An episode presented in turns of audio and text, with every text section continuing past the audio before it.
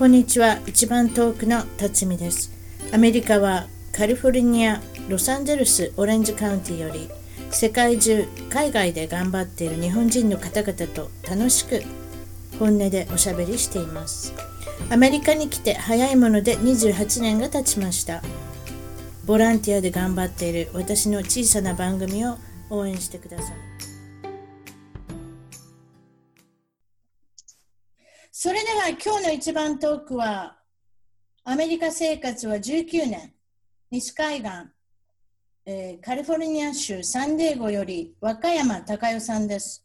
こんにちは。こんにちは。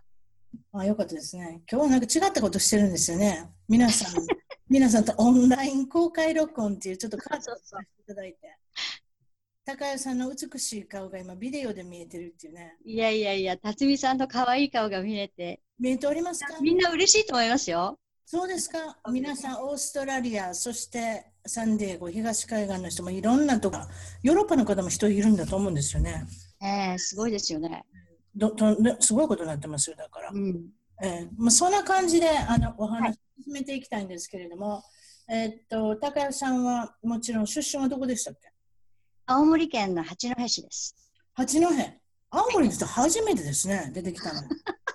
そうですか。うん、八戸って八の塔ですね、あの戸締めの塔です、ね。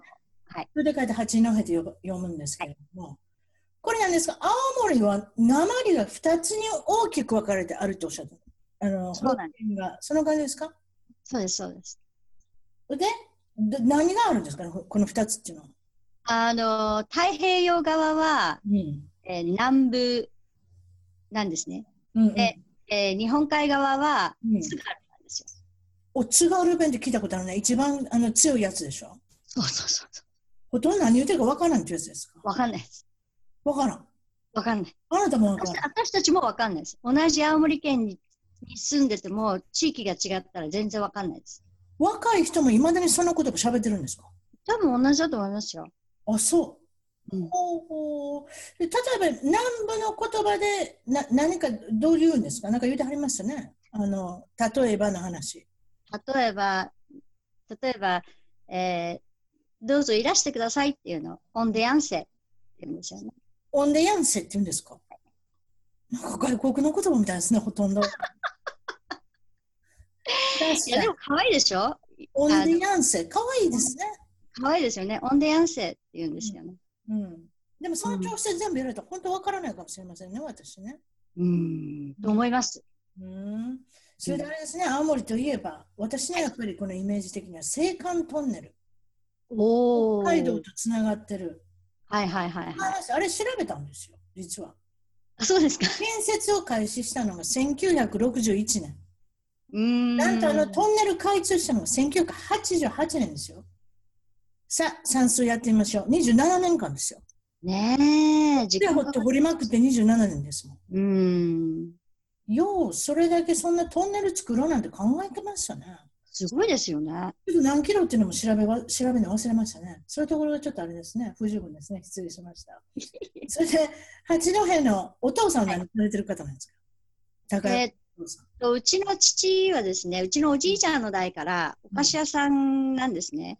お菓子。あの、はい、うちのおじいちゃんの代でお餅屋さんから始めて、うん、でまあ、うちの父が東京で洋菓子を修行して、うん、で和菓子と洋菓子を一緒に始めてっていうか継いでうん、で今うちの弟が3代目。3代目ですか？3代目でついてます。あそうですか。それでお母さんはあれですか？えー、っとななんていうの？専務さん？専務してたんですか？ほとんど切り盛りしてたんですね、多分ね。そうです。そうです。なんか今話の感じにしては。うちの母なくては何もできなかったですよね。そうですか、切り盛りされてたんですね。仕切ってたんですね。はい、それで、長女ですね、高尾さんは。長女です。で、あと兄弟何人いらっしゃるんですか？弟が2人います。男の中であなた1人ですか？プリンセスですか？プリンセスですね。可愛かったでしょうね。特にお父さんは。ね。あんな開国まで出してしまって。大公開。そこ言われると痛いですよね。そうでしょう。うん、やっぱ女性はそうですね。やっぱ可愛いです。特に女の子一人だったら。それでなんか子供の時どんな感じのお子さんだったんですか？いやもう何をやるにもとろくて、のんびり屋さんで、うん、もうとにかく、うん、ぽーっとしましたよね。ぽーっとして、外みんなもぽーっと見たりするの 外見るの？をぽーっと見て。あ、そう。それで、あの、お話に聞いてると、絵を描くのがとても大好きだった。そうですね。何かをこう、絵を描いたりとか、何か描いてるのは好きでしたね。うんと。うん。うん、それで、運動が大の苦手って感じ？そう、大の苦手。大の苦手でしたよ。あの、幼稚園の時に運動会があって、うん、こうグループグループで走るじゃないですか。はいはい。用意ドンって言って。ねえ。かけ本人一生懸命走ってるんですよね。うん。どうなったんですか？目の前にこう、あの、ゴールのテープが見えて、はい、ああ、すごい、私って一番だと思ったら、そのテープがふって上に上げられて、横にスッて引かれて そしたら後ろに次のグループの人たちが走ってきてて、だからその人のためのテープだった。私のためじゃなくて。本当、い、一緒に覚えてるんですか？そんな、そのテープ触るなってことですか？その上そう。そうそうそうそうそうそう。だからもう、ふっと上げられちゃった。それはでも相当遅いんですね。た相当遅かったです。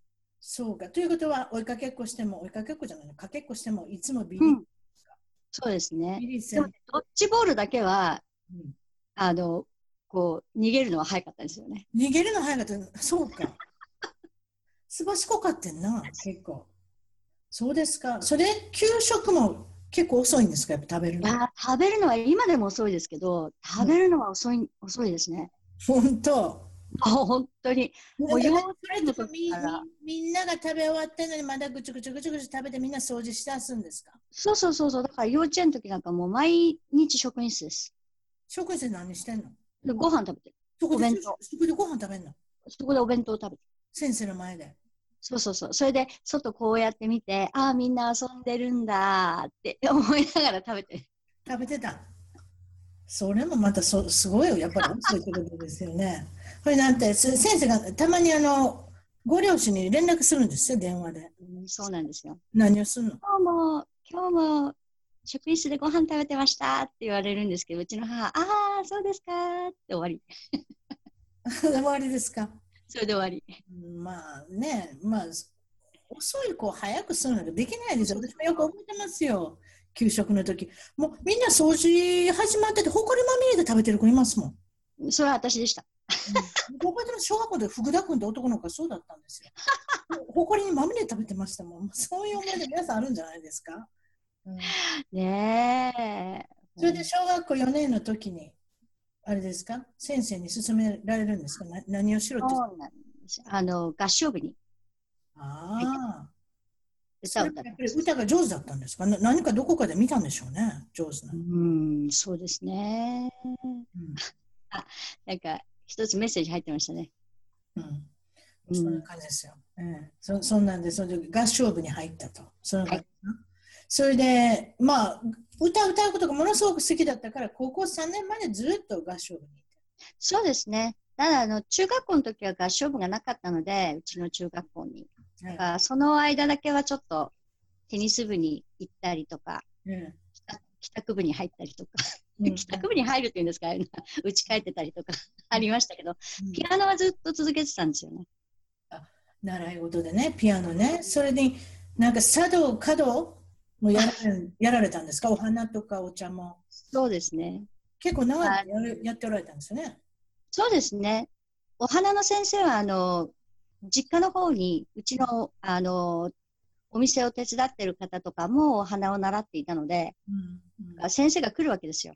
うんうん、そうすると、嫌顔でも、あの、ななんですか、やら、やらないといけないっていうそうじゃない。だって、和菓子屋さんとかやってたら、誰かが花いけたりせないかんの違いますのそうなんですよね。だから、まあ、うん、飾ってたのは先生が立ててくれてるお花だったんですけど、でも、みんな習ってましたよ。ね一応長女としてそういうことなんでしょうね。うん、だからお茶も同じですね。うん、お茶も同じ感じでしょうね。やっぱお茶菓子。私なんかお茶菓子食べたいからサードーバー入ったことありますよ。そうでしょ？やっぱりね。そういうのあると思いますよ、みんな。食い。気張ってますんで。あとなんかおしゃべりができるんでとか、そうい。うあれのノリで私入ったことありますもん。ねええー、で、英語は比較的早くから始められたってこと聞い。てそうですね。幼稚園の時、あの、カソリックの幼稚園、小学校だったので、す、で、にその時点で英語を習ってた、習ってたとい。うかもう、あの、なんていうんですか、教科の中に入ってたんですよね。あ、そう。うん。うん、あれですね、あの、今、発音とか、あれですか？外国の先生が来てやりはったんですそうです、そうです。あの、すごいわ。うんうん。えっと、なんていうんですか、修道女の方、何の方とか、それから、えっ、と、なんていうんですか、神父さんっていう牧師さん？牧師さんね。はいはい、もあのカナダからいらしたりとか、はいはい、いらしたりとか。本当本場の英語を聞いて。そうですね。うん。で、基地が、基地っていうんですか、米軍基地が近所だったんで、はいはいはい。ラジオが入るんですか？あなたの。エアベースが近いんですよ、八戸は。だから、あの、なんていうんですか？フェンっていうのかな？わからん。なんていうの ?FM みたいなやつ？そうそうですね。聞いてました、聞いてました。ね。ラジオで。うん。じゃあ、米軍基地内から流れてる、まあ、放送を聞いてってことで、音楽も楽しいのがきっと聞こえたでしょうね。いやー、もうね、センセーションでしたね。それそうでしょ、本番のね。ね私らが小橋克也聞いてる間にあなた本場の基地のやつ聞いてるんですもん。ねえ。笑ってる人俺は小橋克也って言ったらほんまに。そういう感じであれですか、まあ、小中学校、それで音大を目指すようになるんですか？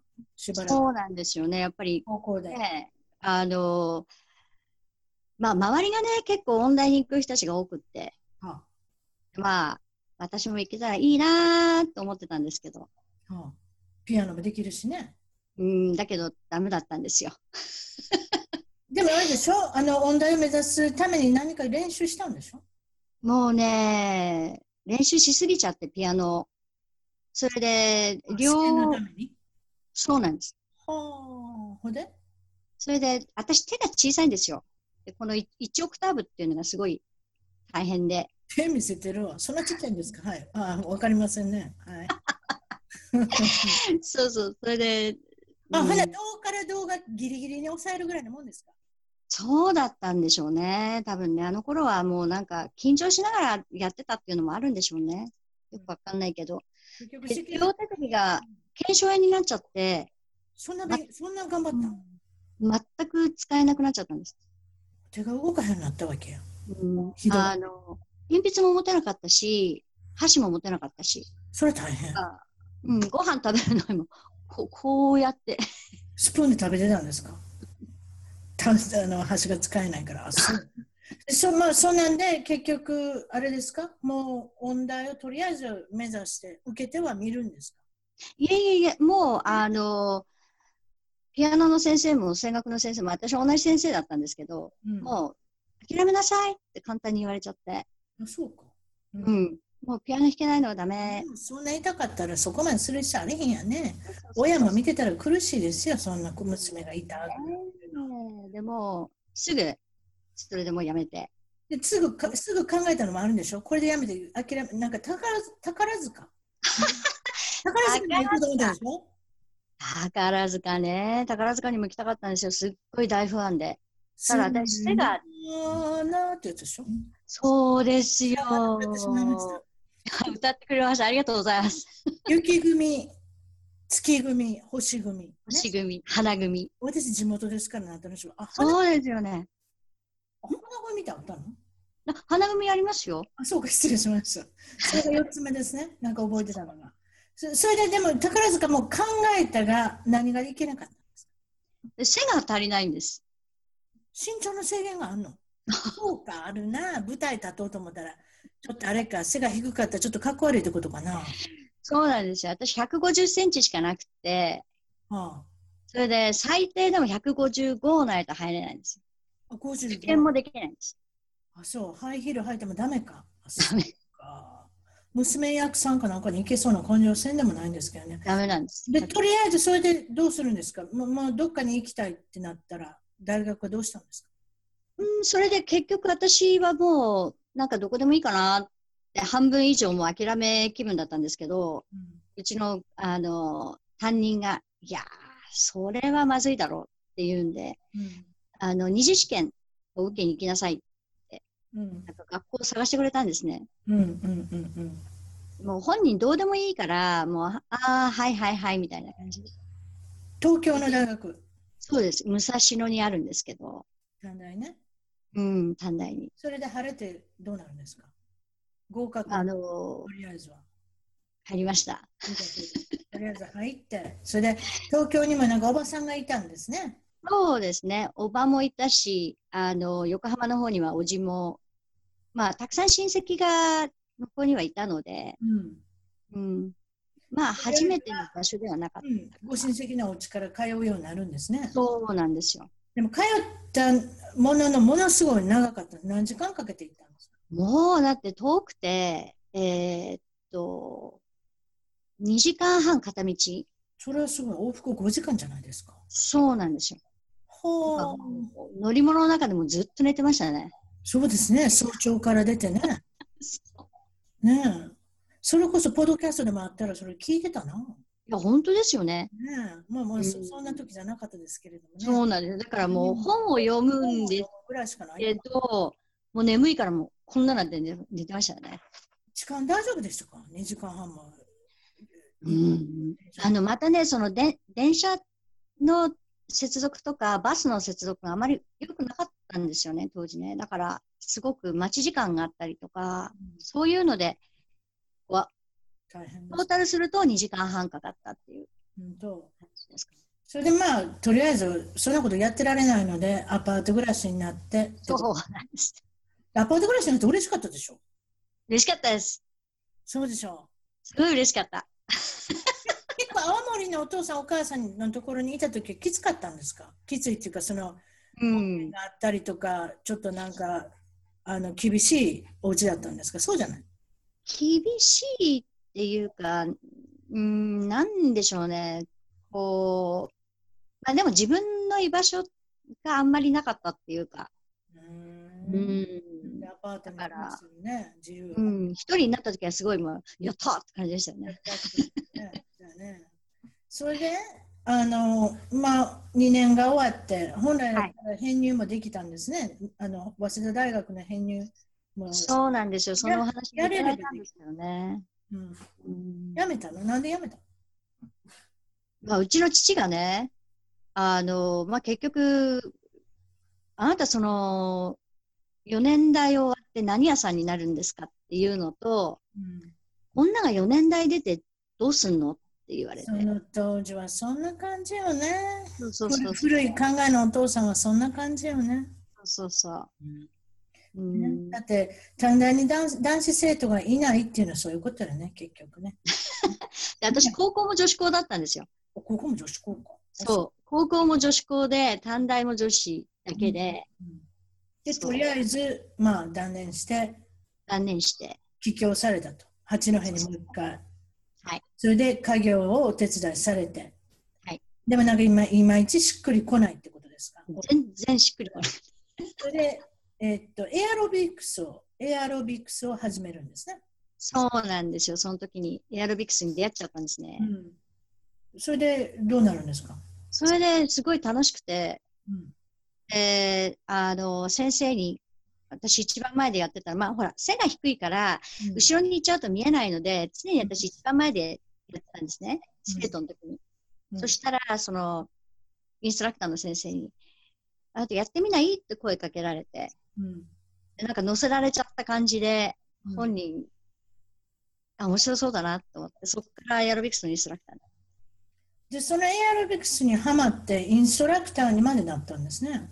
そうなんです。で、その教えてる時っていうのが、あれですか、あなた大きな声だったんですか？マイクロフォンなしで教えるんですか？そうなんですよ。だから歌をやってたことがね、すごくありがたくて、うん、あ、そうやな。マイクロフォン使わず、もう生の声でだけで。お腹の底から出てた昔のあの、ま、あのジャネット・ジャクソンのあのリズムネーションみたいなあのちっちゃいあこういうのね、こういうのね、ダメだったんですよ、私。あれ、なかったんですか？そう。もうあれもダメだったし、あとこうマイク持ってても結局置いて動かなくちゃいけないから、もう最後はもうめんどくさくなっちゃうし。うん、地声、頑張って。そうそうそう、地声で。うん、それで、妊娠とエアロビクスに興味が出てきたというふうにそうなんですけど。あの、まあ、いつかはね、私も妊娠っていうか、妊娠出産、そういうのがあるだろうなっていうところから、うん、そうしたらこのエアロビクスって私どうなっちゃうんだろうと思ったんですよね。うん。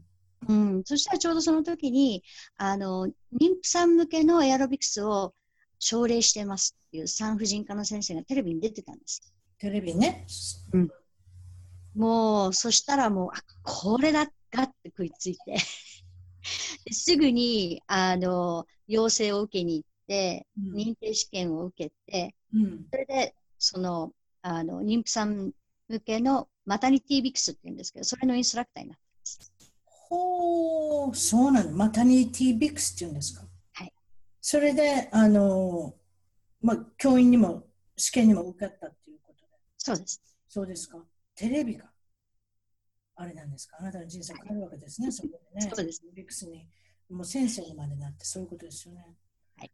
うん、それで、なんと、結婚されるんですね、その辺で。確か。違いました。20代後半で。そうですね。そうですね。表情が、表情が変わっちゃったけど、そうです。一回。一回目ですか？それで、はい、あの、はい、お相手はどんな方だったんですか？え、相手の人ですか？どうやって知り合ってど、どういうふうに結婚したんですか？あ知り合ったのはもうなんか、えー、友達の紹介でで、友達として付き合ってたのはすごい長かったんですけど、うん。うん。あの、別にその、なんだろう、結婚をするとかしないとかって、そういうようなお付き合いじゃなかったんですよね。うん。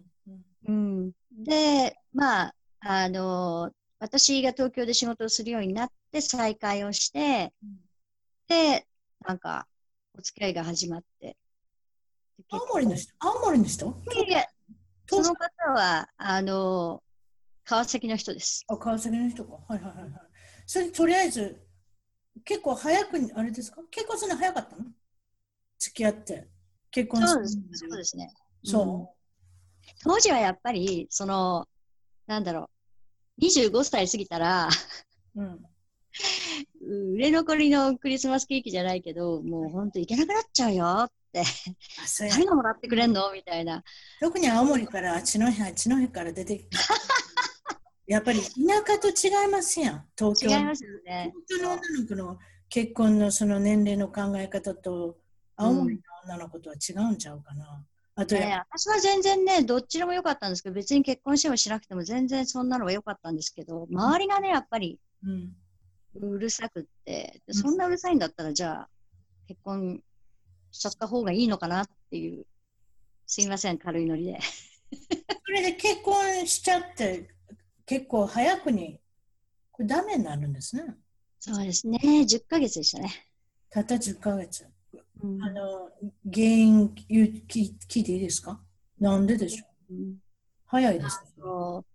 うん、その結婚した相手の人がちょっとお酒がね、酒乱酒乱それからあと、女性問題があって。ということはもう初めからいたんですかね？あなたが結婚ねだから、うん、なんかこう続いてたんでしょうね、おそらくね。はあ、で、それが分かってしまって。うん、でも結婚する前に、ちょっとそういうことが、えー、ちらちらっと見えたから、うん、この話はなかったことにしましょうって言ったんですけど、うん、あ相手もね、なんだろう、その世間体とか会社の付き合いとか、なんかいろいろあって、いや、うん、頭下げられちゃったんですよ。いや、結婚してください。とりあえずは結婚してくださいと。で、あなたも結婚してみたものの、やっぱり初めも悪かったら、あとも行かなかったっていうのがあれでしょ、実情でしょうね。そうですよね。それで、あの、あなたは心身ともに疲れて、体を壊してってことですか、うん、そうなんです。うん。それで、今度は東京からもう帰ってしまうの？そう、それで、あの、一旦実家の方に戻って、うん、結局、あの、なんていうんですか、えー、体休めながら、うん、ちょっと半年間バイトしたりとか、そんなことやってるうちに、うん、なんかやっぱりね、エアロビクスの仕事戻りたいなって思って、はい、でその時にそういえば青森県の中にマタニティビクスってやってるところがないなって思ったんですよ。うんうんうんうん、そこから今度は産婦人科の先生をあの探して、うん、こういう妊婦さん向けの運動があるんですけど、どうですか？こんな 売り歩いたんですよねで、そこから今度は、えっ、ー、と、三沢市、八戸市、岩手県の盛岡まで仕事で行くようになって。おお、すごいじゃないですか。はい。うん、すごいありがたかったです。すごくね、いい先生たちに恵まれて。うんうんうん。その時まだ珍しかったですもんね、マタニティビックスってきっとね。そうなんですよ。うん、そうなんですよ。それでやっぱり、でもあの、ドクターたちは何かは必要だよっていうのは分かってたから、うん、だからすごいタイミングも良かったんですよね。うん、その中で、三沢、先ほど出ました、三沢基地。はいはいはい。アメリカの三沢基地っていうのは結局アメリカの中のその空軍もあるし、海軍、海兵隊、陸軍、全部あるんですか？全部あるんです。あそこは、あの、えー、っと、最北端なので、はい。まあ、昔はロシアに向けて、今は北朝鮮に向けてっていうような、一番、うん、重要な。重要なですね。うん、うんそれも町みたいでしょ？一つの村村というか町というかそういうのが本当に一歩入ったらアメリカのようなところでそのエアロビクスの教室をされてたんですね、中で。そうですね。あの、代行で教えたりとか、あと、ヨガ、マタニティヨガを教えてました。その中でね。その中で。うん、で、基地って私ちょっと知りたいんですけど、なんか中にもそれこそハンバーガー屋さんとかなんか全部あるんですって？あるんですよ。えっ、ー、とね、バーガーキング。それ聞いた。バーガーキングがあるって聞いた。バーガーキングがあって、あと、うん、えっ、ー、と、ポパイ。ポパイ。ポパイあるんですか？そう、ポパイがあって。あそこに そうそうそうそう。の近所ないですけどね、たまに見たらあれですよ、美味しいんですよ、あそこ。そうなんです。私も大好きなんですけど。あそういうのがあるんですね。あるんですよ。で、あとミニマート。ミニマートもあるし、教会もあるし、病院もあるし、何でもある。何でもあるんですよ。だからもうその中はもう青森のアメリカでしょ、結局中は。そうですよね。だって三沢市よりも、うん、あの、なんていうんですか、面面積から言ったら、基地の方が大きいんですもん。それ知らなかった。あ、そうなんや。皆さんご家族で住んではりますもんね。学校もあるしね。うん、その中で今度は、あれですか？男性と知り合うんですか？その中の人と、三沢基地の中で。そうなんですね。はい。うん、それで、どういうふうに知り合うんですか？で、クリスマスのパーティーの時に。そう。そこで知り合った。それで、あれですか？デートされて。そうですね。どうなるんですか？それで、えー、っと、まあ、私、一度病気をして、子供が、あの、まあ、妊娠が、妊娠の確率がすごく低かったんですね。でそれもお医者さんからもう言われてて、はいはい、あなたに、うん、妊娠の確率がとても低いから、うん、まあ、ちょっと諦めておいてくださいって言われてたんですよ。はいはい、だからもう、うん、まあ、私はじゃあできないのかなって思ってたんですけど、うん、まあ、妊娠したんですよね。何やそれ。そういうのよう聞くわ。なんかお医者さんに確率少ないって言われて、ポンって妊娠しはんの。そうそうそうそうそう。そんないい人おったでも、うちのあの番組のゲストでカナダの人で。いました？一人いはったの、それこそがんの治療までされてて。うんうん、結局その子宮にあの赤ちゃんがその宿るということがあ難しいですないんじゃないですか？言うたらもう途端にも妊娠しはったんですその方もできちゃった子ですよ、うん、あなたもそうですか？そうなんです。そうですか。できちゃった子いいじゃないですか、うん、できないっていうねでも私にしてみたら本当にあのまあミラクルっていうかできないと思ってたのがねそうですよ。くれたので、うん、だからもう本当私は嬉しかったです。それはそうですよ。それで、あのトントン拍子に、まあ、結婚もされるわけですか。それで今のサンディエゴに、はい、ってことですか、はい、あのご主人とね。それで、あの男子え男の子と女の子があのよくよく2人生まれるんですねそうですね。最初だからミサで、えーと、娘が生まれて、女の子生まれサンディエゴに越してきてから息子が生まれ。生まれて。いくつ違うんですか、うん、?4 歳違う。4歳違う。そう。でもできたんですね、2人目もね、やっぱりね。そうなんですよ。になんだかんだ言うても、そうなんですね。うん、そういうもんなんですよ。あそういうもんなんですよね。うん、だから私も自分でそれをあの体験してるから、うん、だからまあ今の仕事でもそういうことをね、やっぱりお話ししてますよね。いや、私事でちょっと失礼なんですけれども、はいはい、私も初めの子供不妊治療で産んでる子供なんですよ、結局。そうなんですか？できないから、あんまり、あんまり、あんまりがもうある程度年だったんでね、もうもうさっさとせないかんと思ったんで、うんうんうんうん、治療に行くんですよ。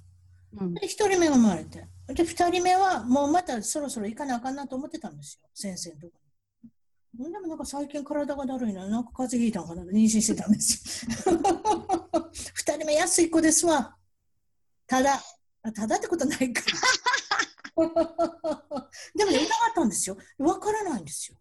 妊娠してること。妊娠できないと思ってるから、勝手に。そう、だから私もそうなんですよ、最初の子。風邪ひいたと思ってたんですよ。そう、同じですよ、私も。なんか風邪ひいたと思って、なんか風邪だるいなみたいな。うんちょっと汚いもう下痢までしたんですよ、私なんて。だからね、風疹とか、あの、感冒とかインフルエンザとかあるじゃないですか。はいはいはいはい、はい。何かなと思ったんですよ。うん。強烈でしたね、やっぱ男の子の。そうですか。そんなんで、えっと、まあ、幸せに結婚されるんですけれども、どんな感じでしたか、結婚は。うん、あのー、まあ、最初の頃はやっぱりうまくいってたんですけど、うん、サンディエゴに、来てからちょっといろいろ問題が、いろいろ問題が出てきて、うん、それでまあ最終的には、あの、離婚っていう形今回も、今回もポシャるわけですか？それ何年ぐらい続いたんですか？結婚生活8年です。10ヶ月に比べたら長かった。そう言っときましょうか。8年。そうですね、8年。うん、なんかそれでやっぱり相手の方がやっぱり軍人さんで、やっぱり軍人を引退されて、やっぱり次の仕事とか作ってそうなんですね。あの、うん、仕事がこう続かなかったし、ちょっとやっぱり。難しいですよね。軍人さんっていうのはなかなかやっぱりそういったところ特殊なんでね。うん、うん、でまあいろいろなんかお話聞いてるには経済状態もあんまり良くなかったし。そうなんです。ね、やっぱ仕事見つけなきゃやっぱり子供2人もいたら大変ですもんね。それ？で、また今度その私たち2人の子供だけじゃなくて、うん、要は他にも出てきちゃったから結局経済状態がおかしくなってきちゃったんですよね。他にも子供がいたんですか？うーんっていうことが発覚しちゃったんですよ、こっち来たら。知らなかった。元、元嫁さんも元、元じゃないか。本当の子供もいたわけ？だから、元嫁さんの子供は、あの、その時は結婚してるから、ね、うん、それはそれで、まあ、分かってるじゃないですか。でも、結局その間、うん、最初の奥さんと離婚して、それ日本に来るまでの間に、お付き合いしてた人が。まあ、お付き合いするのは構わないんですけど、養育、養育費を払わないかんってことですそうそうそうそうそうそう。結局、本当の嫁さんのところに子供がいるっていうことは。そうなんですよ。それでバックアップが出てくるじゃないですか。結局日本に3年間いて、うんうん、その間払ってないわけだから。ああ、そうか、借金やな。そうそう、借金があるわけ。でそれあなたが一生懸命払わないかん。ね。うん、あなたはあなたで、あれですか？あの、高尾さんは何かしておられたんですか？その時ちゃんとお仕事とか。えっと、ちゃんとした仕事はしてなかったんですけど、うん、あの、やっぱり、えー、病院の中の、えー、っと、なんていうんですか、軍の病院の中のジムで、うん、あの、マタニティのエクササイズを教えてたんですね。うん。うん。それでその後、やっぱり、なんかもう一つ、こう、あった方がいいのかなと思って、マッサージセラピストの、あの、資格を取ろうと思って学校に行き始めたんですね。はいはいはいはいはい、はい。それで、それが1年かかったのかな。うん、その後、あの、マッサージセラピストとして、カイロプロクターのオフィスとか、あ、そうか。でもそそこに経済的に何かなかったら離婚までっていうのは、じあれでしょ？自分が、自分が言い出しっぺですか？離婚。そうです。そうですか。そうです、そうです。それでまあその離婚後っていうところは行くところにも困ったっておっしゃったけど、そんな感じ？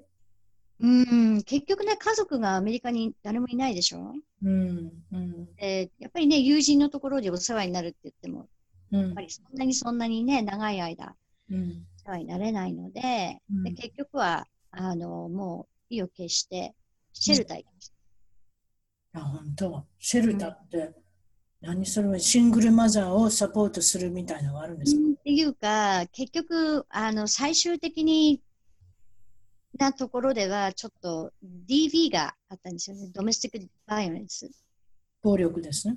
うん。うん、最後の最後で。はいはいはいはい。うん、だから、もう、それで、えっ、ー、と、警察にリポートして、はい、だから、そういう、なんていうんですか、ちゃんとリーガル的なペーパーもあったので、はい、DV で、えー、まあ、困ってる人たちが手にしてたっていうのがあるんですね。うん、そこであの住まわせてもらえるわけですね、そしたら。ああ、なるほど、知らなかった、そういうことですか。それで、あの、しばらくしてマッサージセラピストのお仕事、そして今のドゥーラっていうお仕事に、ドゥーラ、ドーラ、ドーラって言うんですか？ドゥーラ、ドゥーラでしょ？ドゥーラ。ドゥーラは、のお仕事、これはどういうことで始められたんですかあのー、やっぱり好きなんですよね。赤ちゃんとか妊婦さんとか、うん、そういう仕事何か戻りたいなと思ってる時に、うん、あのー、日本のフリー雑誌、サンデーゴにあるんですけど、はい、それに、あのー、ある人がそういう、そのドゥーラの仕事はこういう仕事ですっていうのをおちょっとちょっと言うてみて何の仕事なんですか？ちょっと聞いて聞かせてください。あえっ、ー、とね、これはお産をするお母さんをサポートする仕事なんですけど、うん、あの言ってしまうと、その助産師さん、うん、助産師さんと同じ知識を持って、えー、同じことを勉強するんですけど、うん、助産師さんは結局赤ちゃんを受け取り、お母さんの、えー、その、なんていうんですか、え体のことをテイクケアできるわけですね。実際に手を。医療的にね。そうそうそう。だけど、そのドゥーラの私たちっていうのは、そういう一切医療行為をしないで、お母さんとその家族、だからご主人とか、あと他にお子さんがいれば、その家族をまとめて、えー、お世話していく。サポートしていく。簡単に言えば妊婦さんの応援団長ですか？そうですね。そうですね。うん。プラス通訳でしょ？だって通訳もされるんでしょ？多分。します、します。あの、ね、特にね、日本人の、あの、お母さんたち、まあ、お母さんたちっていうか、家族の人たちの場合はもう通訳。バイリンガルなチアリーダー。何を言ってんの何を言ってバイリンガルなチアリーダー。ポンポンは持ってませんけどね。そんな感じです。今度持ってきましょうか。いいんじゃないですか、それも。受けたりして、ポンポンも持ってってね、そんなチアリーダー。今度なんかそういうタイトルにされたらいいですか、チアリーダー。そう、あ、いいかもしれない。うん、面白い。まあでも、大変ですよ。やっぱり妊婦さん、まあ、あの、妊娠するのはね、まあ、比較的そんなに大変じゃない人もいたり大変な人もいたり、うんうん、で妊娠してからっていうのは不安ですもん。やっぱ全部英語でやらなきゃいけないし。そうなんですよね。で、これがまたねあの日本語であったとしてもやっぱり妊娠そのものが、うん、あの体も変わるし、うん、うん、気持ちも変わってくるしホルモンの関係で,、うんうん、で一回も経験したことないことに向かっていくわけだからあの私は常に未知との遭遇だっていうんですけどね。うん、あそうですよ。うん、ウィザンの時はね、初めて初めてる時っていうのは、英語もあれだけれども、子供が出てくるんですよ。人間の中から。ねえ、まあ、大体にして、とすき10日育てるじゃないですか、お腹の中で。うん。うん。で、そこから今度はこう出てくるっていうのは、やっぱり、ねえ。それで、その、お仕事しながら感動もあるんですけれども、どういう時が一番やっぱり何回,、まあ、何回もあの見てこられてますけれども、感動とか良かったことってどどういうこと思うんですか？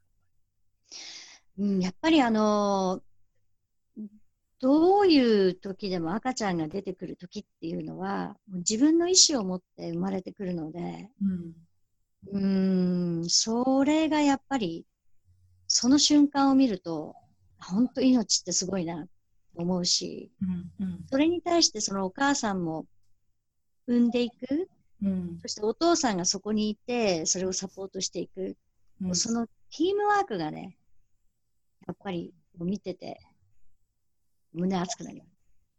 そうですか。で、看護師さんの言うこと全部通訳してあげるんですか、とりあえず。そう、します、します。それは、うん、あの、今、彼女が何を言ってるのか、例えば医者が何を言ってるのか、うんうん、全部話します。うん。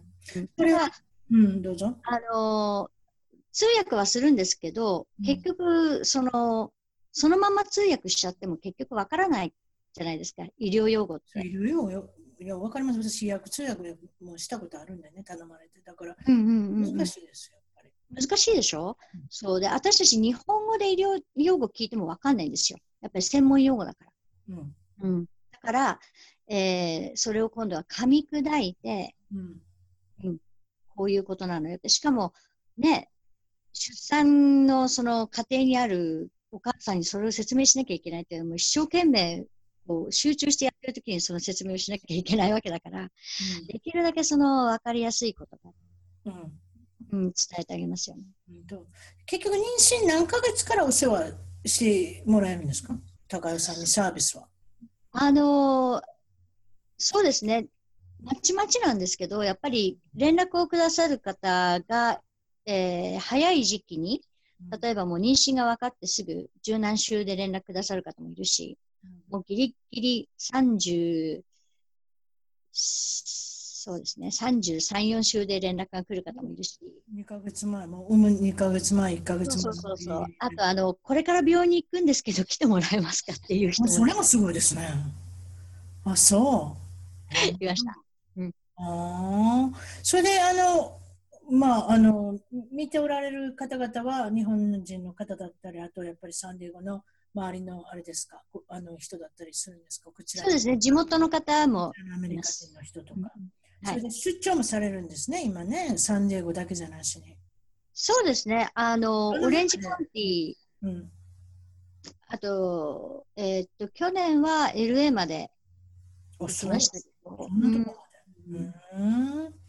でそれでまあ、嬉しいことね、あの感動することの話もありますけれども私ちょっと打ち合わせで言ってたんですけど悲しい結末っていうのもあるじゃないですか、はい、そういったことはあの実際問題いらっしゃいました？患者さんの中で、うん、いましたいました。ちょっとそそれもちょっと教えてください。あのうん予定日を本当に目前にしてね、うん、あのまあ、やっぱりお母さんってこう直感があって、なんかおかしいなって思ってはいたらしいんですよ。うん、でもまあ次の日が、あの、お医者さんの検診だから、はい、まあその時に見てもらおう。うん、で検診行きました。そしたら、お医者さんが一生懸命探してもその赤ちゃんの心音が見つからないと。えそれ？でも、うん、お医者さんの方がもう顔色が変わっちゃって、うん、で、でもね、医者はちゃんとそこは宣告しなくてはいけないので、そうね、あのうん、どんなにウルトラサウンドで見ても、どうやっても、どうもその、なんだろう。反応がないと向こうから。反応が、うん。ないイコール良くないと。一番最悪ななことが起こってるかもしれないって言わなきゃいけない。大変でしょ、その通訳ってね。そうですね。で、その時はまあ、彼女はまだとりあえず、あの、その方ね、じご主人が、あの、別なところに出張されていて、仕事の関係で。うんうん。一人だったんですよ。うん、で、その時は私、その場にはいなかったんですけど、うん、その後に私は連絡をいただいて、うんうん。うん、でもまあよく本当あの連絡くださったなと思ってそれはすごいありがたかったんですけど、うんうん、で結局産まなきゃいけないんですねそういう状態であった帝王切開では取り出せないんですよ。死産でしょ？産んだとしても結局だから。赤ちゃんは死んでるってことね。うん、はあ。それでも産まなきゃいけない。でうするんですか？産まなきゃいけないって言っても。産まなきゃいけない。だから促進剤を使って、えーうん、子宮収縮を起こして、はあ、それで赤ちゃんを生み出す。出てくるんですか？出てくるんです。あ、そうか。うん、だから、その、あの、病院に入って、入った時間かな？あの、私も病室に行って、うん、で、まあ、正直言って私もかけてあげる言葉が、まあ、ないじゃないですか。だから、もうとにかく、あの、一生懸命頑張ってるんですよね、彼女もね。だから、泣いていいんだよって、もうとにかく、とにかく泣いていいんだよって言って、二人でも本当に大きな声で、うん、言葉はもう本当、なかったですよね。ただただ涙で。うん。そうそういう人たちは次の時も会ってあげるんですか？そうですね。あの、まあ、そのお母さん、気持ちも体もリカバリーして、それで、次のね、子供を欲しいなって言って今、心待ちにしてるところですけど。何年か経たれたんですか、その方も、そうしたら。えー、っと、そうですね。1年、一年は経ちましたね。あ、そう。それで次の。まだ、まだわかんないです。をできるぐらいの精神力が出てきたのそうですね。うん。できましたね。よかったですね。そうなんですよね。やっぱり。うん、そうですか。だからそういうところが難しいですね。ということは、心のケア、心のサポート、うん、っていうことですよね。ややっておられることね。うん、はい。それで言っておられたのはその、例えばね、入院の日数が日本とアメリカで違うじゃないですか。はいはいはいはい、はい。アメリカなんか早かったですよ。私もあなたもんだか知りませんけれども、2日で出てくださいですよ。普通そうなんですよね。まだいいですよ、2日なら。私なんか22時間で出てくれって言われて。えー、それすごいな。産後。あ、そう。私の方が、いやいやいや、24時間置いてくださいって言って。24時間置いてもらって、そう、2人目の時に。そう、だから私、どっちもやってる自然分娩の時は2日だったでしょ。うん。帝王切開やった時4日ですよ。4日でしょ。うんうん。これ日本だとどうなるんですか？日にちは。あの、普通に産んで5日ですよね。確かね。帝王切開だと、うん、多分1週間。1週間。うん、最近はフランス料理まで出てくるって聞きましたよ。なんかね、いろんな病院が。少子化ですから大変なことになってます。もう宝ですから。そうですよね。ね、アメリカの扱い方違いますよ、2日出ていけ。あ全然全然。うん。まあ、あの基本的にアメリカっていうところは、あの、自分の家が一番安心するでしょっていう。なんかその考え方ありますか？それ短すぎません？それでも。短いですよ。絶対的に短いです。短いですよね。私困りましたもん。うん、例えばその授乳させるのもどうやっていいかわからないでしょ？習いますけど、その2日間の間で習いますけど、そんなんほとんどわかりませんもん。いや、難しいですよ。その2日間なんて、もう息を、いわゆる呼吸する暇もないんですもん。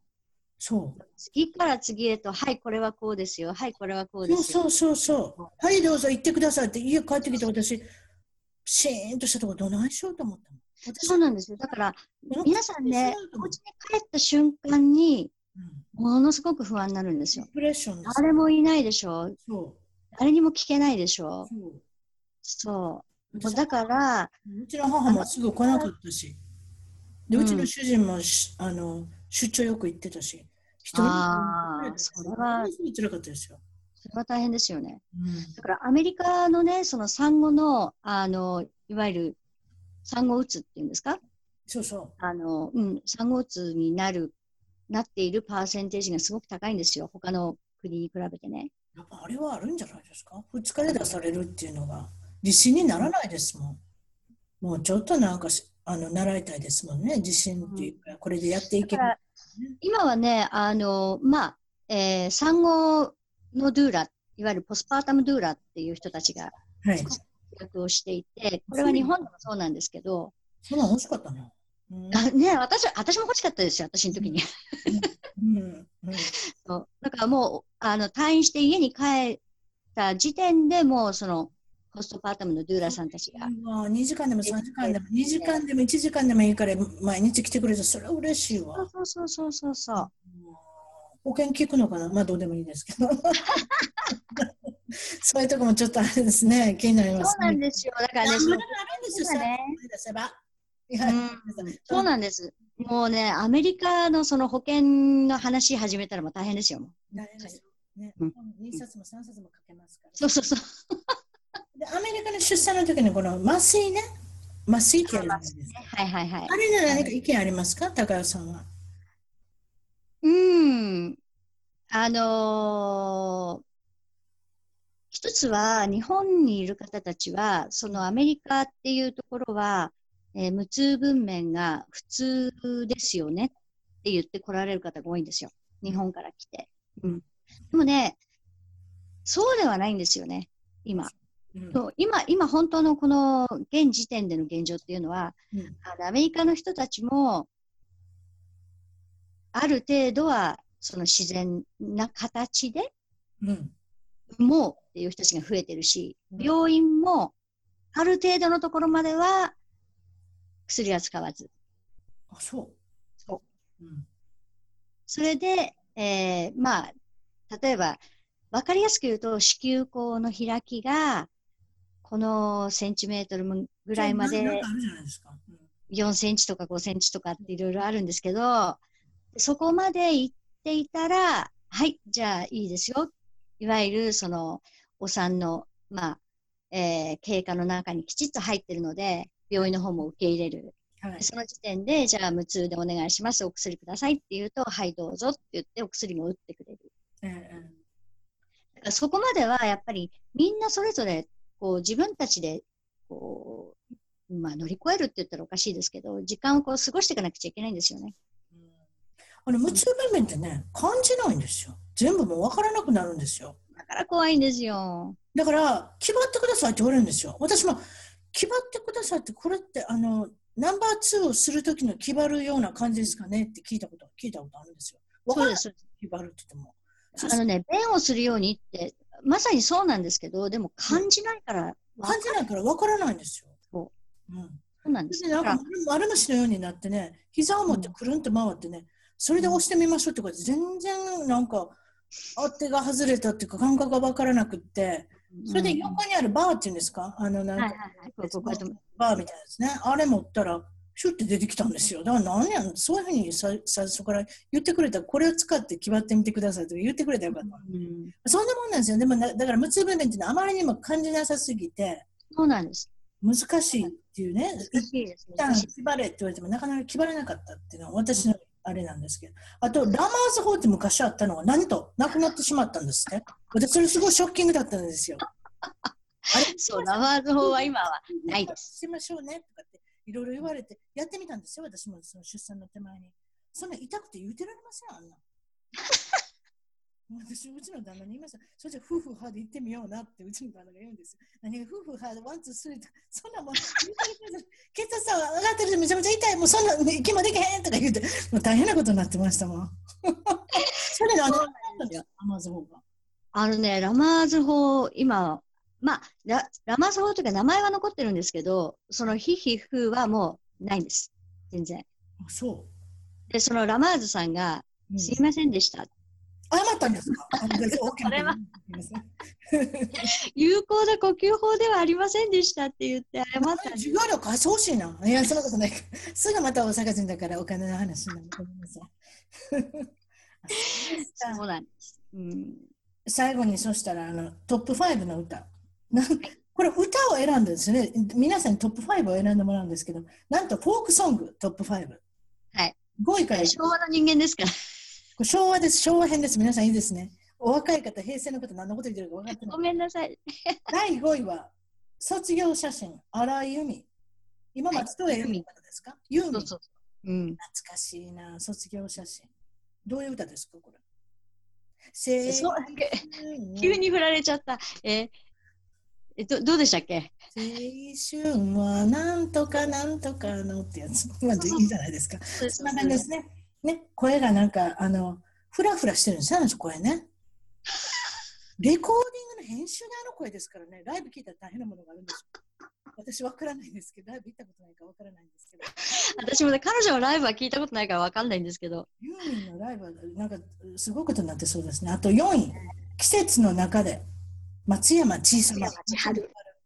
千の春と書いてください。はい。覚えてますか？北海道のアショロ。アショロ。アショロって読むんですよ。足に夜と書いて。そう、読めないですよ、あれね。うん。ね、ぼーっとしてる人もいないな、やっぱり何のこと言ってんやろなって、平成軍はちょっともう湧いてますね。松山小さな話をしたら。そうですか。あの人ベスト10で覚えてますか？あんなに出ない出ないと言って。毎週久米さんが謝ってました。そうそうそうそうそう。徹子さんと久米さんと、うん、今日もすいません。松山千春さんは出ませんって謝ってそうなんですでも一旦だいぶ私がアメリカ来てからあの人出始めるようになるんですよね。そうなんですよ。あんだけ出ないって言って出て出るって言ったらものすごく出始めたんですって。出始めたら出てますよね。なんかちょっとなんかね、チンピラのおっちゃんみたいな感じだったね。びっくりした私あの人。もう今ね、まるまる坊主になっちゃってる。そうそうそうそう。ラッキョとか言っちゃうし。ちょっと季節の中でぐらいで、あの、長い夜、長いってなります。長い夜はありました。そうそうそうそう。もう剥ぎ上がってましたからね。そうそう。女の子人気ありましたけどね、まあ、とりあえずはあったけれども、うん、だから剥ぎ上がったらかなり反ったんですね。それでなんか、あれですね、金のなんかネックレスかなんかしてたなんかかなり、かなりチンピラのおっちゃんみたいになってたの覚えてますそうなんですよ。それで今、ひげ生やしちゃったでしょ？そうなんですか。わからないですね。あんなに出たくないっていう人が出たがりになって。それで3位は神田川、かぐや神田川。ちょっと暗いですけど。ちょっと世代違いますね、やっぱね。この辺が分からなくなるんですよ。そうですか。神田川、あの、石鹸がカタカタなったとか？石鹸カタカタなってってやつです。そうそうそうそう。あの、風呂桶じゃない、ななんていうの？そう、風呂桶。そうそうそうそう。洗面器ですか？みんなであれ、あれは、ね、お風呂に行くんですか？そうそうそうそうそう。あの、店長に行くんですね、あれ、二人は。そうです。あの当時、同性という言葉が流行ったんです、あれ。流行りましたね。で、またね、映画があったんですよ、同性時代。同性時代かな。なんかそんなんありましたね。うん、覚えてます、ち恵子さん。関根恵子さんが。高橋恵子ですか、今の。私、あの高島屋で見たんですよ。本当に？高島屋まで見に行ったんですよ。どんな綺麗な人かと思って。うちのお母さんもそういうの好きやから、高島屋に来る人みんな見に行ってたんですよ、私って。すごい、すごい、すごい。難波の高島屋があるんですけど、うちのお母さん、私ね、いろんな芸能人見たんです、それで目の前で。高橋恵子さんだけオーラが出てましたね。ものすごい綺麗な人私あんな綺麗な人見たことないと思った。へえー。それぐらい綺麗な人でしたね。うん、ね。あともう一人ね、見た男性で小さい背のちっちゃい人で、た、高田じゃないよ。た、田村正明って言いません？ちっちゃい人で。あの、すごいなんかあの、かっこいいって言われる人、田村、田村なんとか。いませんでした？田村、田村。正和？あ、ちゃうわ。和正、正和。まあ、なんでもいいもうやめときますわ。とにかくその人ずっとかっこいいと思ってたんですよ。お医者さんとかしてるし。すっごい背ちっちゃい人だったんですよ。え、そうなんですか？すごくなんか、背の高い人に見えるけど。すっごい背ちっちゃい。160センチぐらいしかないんちゃうかな。それで産用のジャケットのコートの宣伝で来はったんですよ。そしたらもうコートに着られてる感じですよね。あまりにも細くて。で真っ白でこの人お日さんなんか見たことないんじゃないかってぐらい真っ白だったんですよ。田村正和さんでしたっけ？もう正和さん。正和ですね、えー、好きでしたよ、私。髪の毛もやっぱりなんか白髪で染めてはるって感じの人でしたね。びっくりしました、あれ見たときは。こんな小さい人だったんだと思ってね。すいません、ちょっとだだいぶ脱線しましたけど、2位が22歳の別れ。あ、これね、ギターでよく弾いてたな、昔。あれはもうだって、あれはもうギターなしでは、あのギターがいいんですもん、22歳だ。あなたにって言ってね、さようならって歌いなさい、あなたも。私、歌ってるじゃないですか。あなた合唱部だったんでしょ？だって歌ってください。いやいやいやいやいや。で、でも、まあ、22歳の男の人2人が風だったんですそうですね。あの、当時は風っていう名前で出てあの当時、フォークソング歌ってる人ってかっこいい人いませんね、はっきり言って。え、そうですか？みんなブサイクですよ。そう、うん、そう言われてみればみんな個性的なのかな？あの時ミュージックビデオとか作れへんかったからな、あんな程度でよかったわけよ。ああ、なるほど、なるほど、なるほど。ギターさえ弾ければいいとか、声さえ良ければいいとか、そういうものです。まあ、でもそれはあったでしょうね。うん、でもみんな歌うまかったですよ。まだオフコースが出てこないじゃないですか。オフコースは出てこないんですか？そうですね。オフコースね。さよなら、さよならとかっていうやつ。そうそうそうそう。出てこないんですね。あと、私ね、ちょっと言わせてもらっていいですか？イエス・ノーって歌があったやつ。ああ、ありましたね、そういえば。今なんて言ったのとかさ、君のこと、え、好きになっていいのとかさ、あとな、好きになっていいのとか抱いていいのとか聞くなよな。さっさとせえ男らしないない。聞くなよな。好きになっていいのとか。だからでもそれを聞いてくれ僕とか言いやがって。東北大かあいつ。なんでもいいけど。でも聞いてくれるようなそういう男の優しさっていうのがあの時はあれだったんじゃないですか？よかったんじゃないですか？よくわかんないけど。言いながら私解散コンサート見に行ったんですよ。あ やだこんだけけなしそうで私解散コンサート見に行ってるんです。友達が行くこっち見たから、まあ、とりあえず行っとこうかなと思って行ったんです。すみません。えー、さんって言ってましたもん。まあ、何でもいいです、えー、とりあえず1位行きましょうか。はい。名残雪。名残雪。誰が歌ってたんですか？イルカ。なんやその名前な。今から考えたおか 今から考えたおかしい名前な。ね今考えたらね、イルカちゃんですよ、イルカちゃん。ななんであんなイルカってのは名前なのうん。何だったんですかね？私もちょっとそこのところよくわかんないけど、でも、うん、イルカ。これ伊勢正蔵が作ったんちゃうの？この風が。確か。確か伊勢正蔵が作ってんね。あれ。あそうでしたっけ？あそれでイルカが歌ったんだ。そう。イルカが自分で作り始めて歌うの売れへんかってん ごめん伊勢正蔵がやっぱ作らなあかんねやっぱさ変わった声だなあの人イルカですとかやっとったよ。そうそうそうそう、彼女の声、そうそうそう。今も変わんないですよ、あの声、そのまんま。そのままやの。髪の毛も変わったか、うん、感じだったな、なんか。うん、パイナあの髪の毛もねか、髪の感じもあのままですよ。あのまんま年齢を、なんていうの、年を重ねて。オーバーオール着てな。うん、男とも言えんような、女とも言えんような感じだったな。そうか。名残、一発屋ですか？一発屋でいやいやいや、とんでもない、とんでもない。いいんですか？うん。私今でも私がこの歌しか知らなかっただけか。イルカか。今度探しててくださいね。なんでイルカっていうのか。そうですね。うん、はい。今日はありがとうございました。お忙しい中。一番遠くの Twitter でフォローしてどんどん絡んできてくださいね。それと Facebook でいいねの支援をお願いします。新しいエピソードの情報は SoundCloud、iTunes、Google プレイミュージックのアプリから購読、フォローするといち早く視聴できます。いつも私の小さな番組を聞いていただいてありがとうございます。